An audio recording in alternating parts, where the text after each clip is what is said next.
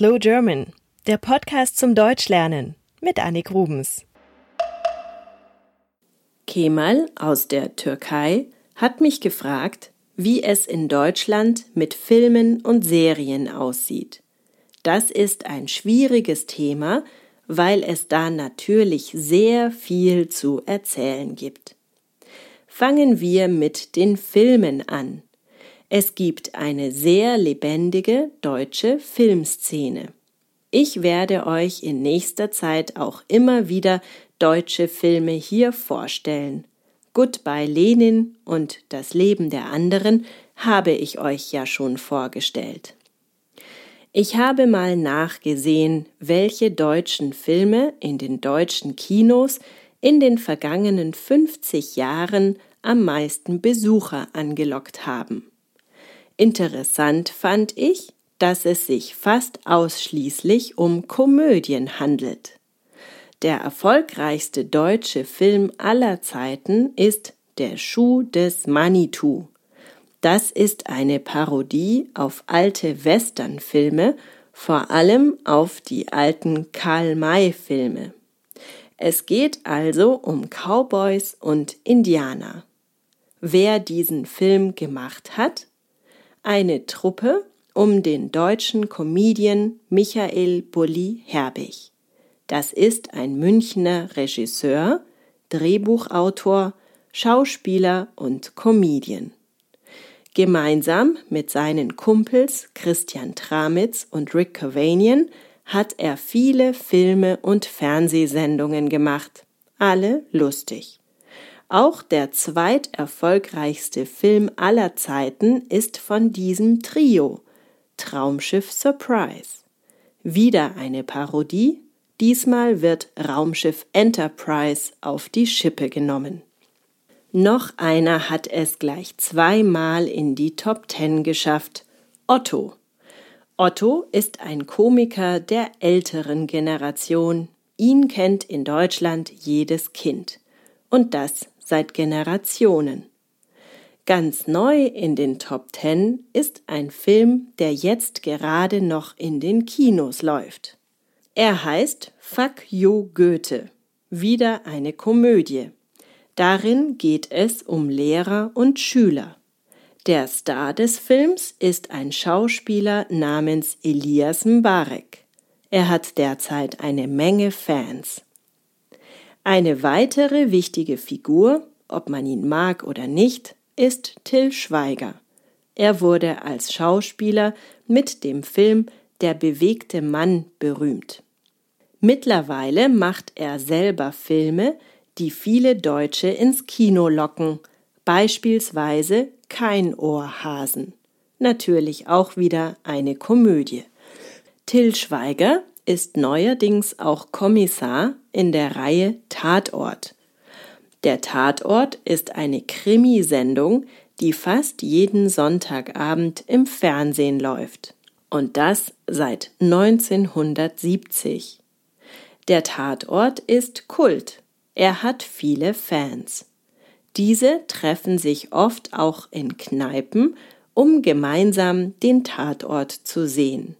Oder sie quatschen bei Twitter unter dem Hashtag Tatort. Jeden Sonntag ist ein anderes Team im Einsatz aus einer anderen deutschen Stadt. Sehr beliebt ist der Tatort aus Münster. Er ist eher lustig als spannend. Viele Kommissarenteams sind schon seit vielen Jahren im Einsatz. Das Team aus München beispielsweise hat schon über 60 Fälle gelöst. Krimis sehen die Deutschen ohnehin sehr gerne. Aber es gibt auch andere Serien, die seit vielen Jahren sehr beliebt sind. Die Lindenstraße zum Beispiel. Das ist die erste deutsche Seifenoper. Es gibt sie seit 1985. Jeden Sonntagabend kommt eine neue Folge. Es geht um die Bewohner der Lindenstraße, wie der Titel schon sagt. Die Fernsehserie ist bekannt dafür, aktuelle Geschehnisse aus Deutschland in die Handlung einzubauen. Oft ist sie sogar gesellschaftskritisch. Die Hauptsendezeit ist in Deutschland um 20.15 Uhr. Dann kommen die großen Filme und so weiter. Um 20 Uhr kommt die Tagesschau, die Nachrichtensendung. Und vorher kommen die Vorabendserien. Da geht es um Landärzte, Förster oder Polizisten. Es gibt eine Serie, die ich euch empfehlen kann, weil sie sehr schräg ist. Der Tatortreiniger. Es geht um Schrotti, einen Mann, der engagiert wird, wenn ein Mord passiert ist oder etwas ähnliches. Er wird dann gerufen, um zu putzen und führt dabei gerne kuriose Gespräche mit den Nachbarn oder anderen Menschen in der Umgebung.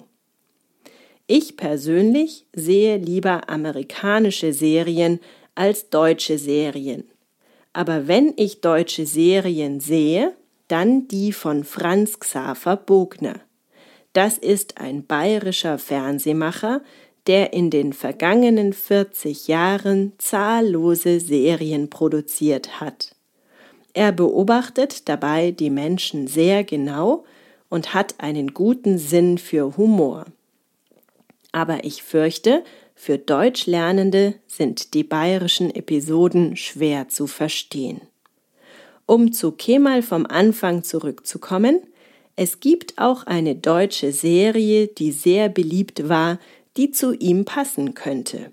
Türkisch für Anfänger. Darin geht es um die Annäherung von Deutschen und Türken. Klingt gut, oder? Das war's mit Slow German für heute. Bitte schaut vorbei auf slowgerman.com. Dort findet ihr eine Menge an weiterem Lernmaterial. Jeden Montag gibt es ein Sprichwort oder eine Redewendung. Jeden Dienstag eine neue Episode. Jeden Mittwoch ein Foto aus Deutschland. Und jeden Samstag eine Musikempfehlung. Das meiste auf Slow German ist kostenlos, aber es gibt auch Premium-Content. Für einen Euro könnt ihr Lernmaterial kaufen und normal schnell gesprochene Folgen. Danke, dass ihr mich unterstützt und mir zuhört. Eure Annik.